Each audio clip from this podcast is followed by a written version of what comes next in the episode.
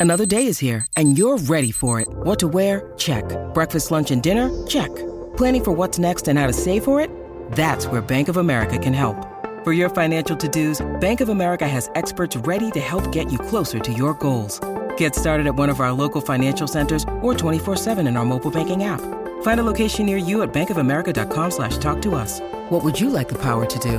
Mobile banking requires downloading the app and is only available for select devices. Message and data rates may apply. Bank of America and a member FDIC. 10 de abril de 1912. Estás en la costa del Océano Atlántico, en una pequeña ciudad portuaria. Cientos de personas, y tú entre ellas, van a embarcar en el enorme y majestuoso barco. Es tres veces más largo que la altura de la Estatua de la Libertad. El navío está considerado como la embarcación más avanzada e insumergible de su tiempo. Se pueden ver cientos de ventanas de camarotes de lujo en su cubierta y la inscripción Titanic en el magnífico casco de hierro. Este día el famoso transatlántico partió en su primer y último viaje desde Southampton a Nueva York. Pero ahora verás una historia alternativa.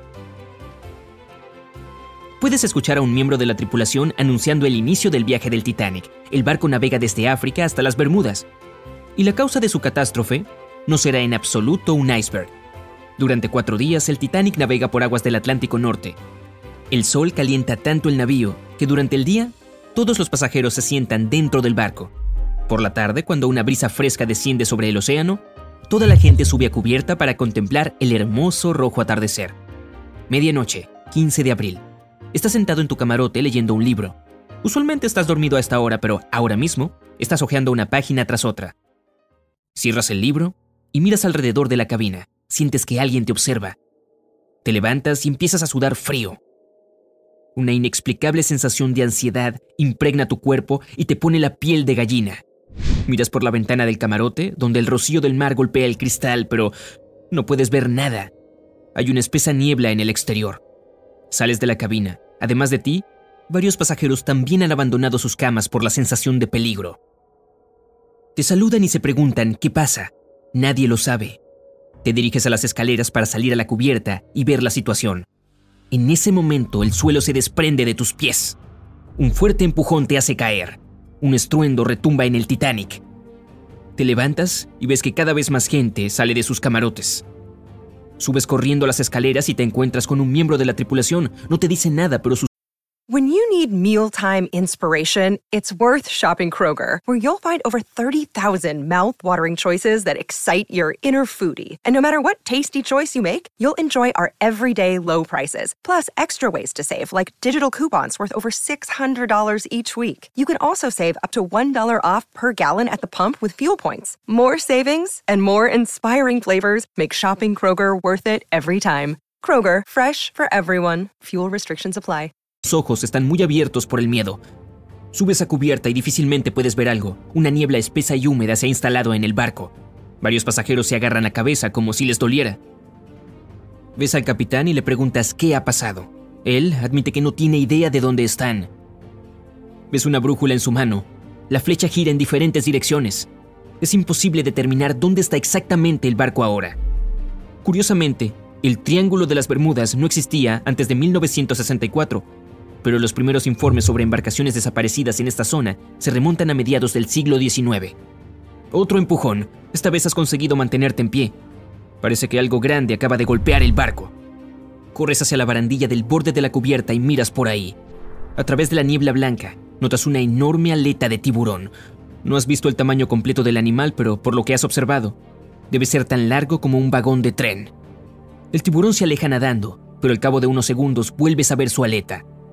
Se acerca rápidamente al barco y agarra el casco de hierro con sus enormes mandíbulas. La cubierta tiembla. Se oye el rechinar del metal. Parece que este enorme depredador acaba de hacer un agujero en el casco. Solo una criatura en el planeta puede hacer esto. El megalodón. Es un antiguo depredador marino que medía casi 20 metros de largo. El megalodón no tenía competencia en el océano. Estaba en la cima de la cadena alimenticia. Se cree que el tiburón desapareció hace millones de años pero el océano solo está explorado en un 5%. Aquí está vivo y nadando en las misteriosas aguas del Triángulo de las Bermudas. Todos a bordo del barco entran en pánico. La gente de las cubiertas inferiores corre hacia arriba. El Titanic se hunde lentamente y se inclina hacia un lado. Todo el mundo se dirige a los botes salvavidas, pero nadie se atreve a subir a ellos mientras el enorme y antiguo monstruo esté cerca. La proa del barco se sumerge bajo el agua. Te sitúas en el lado izquierdo de la cubierta y ves como el megalodón arranca a mordiscos trozos del casco de hierro. Gritas a la gente de la sección de popa que el megalodón está ocupado y que tienen tiempo para evacuar. Los primeros botes de rescate con pasajeros bajan al agua. Algunos más saltan por la borda. Afortunadamente el agua está mucho más cálida que en el lugar donde realmente se hundió el Titanic. Te pones un chaleco salvavidas y saltas también.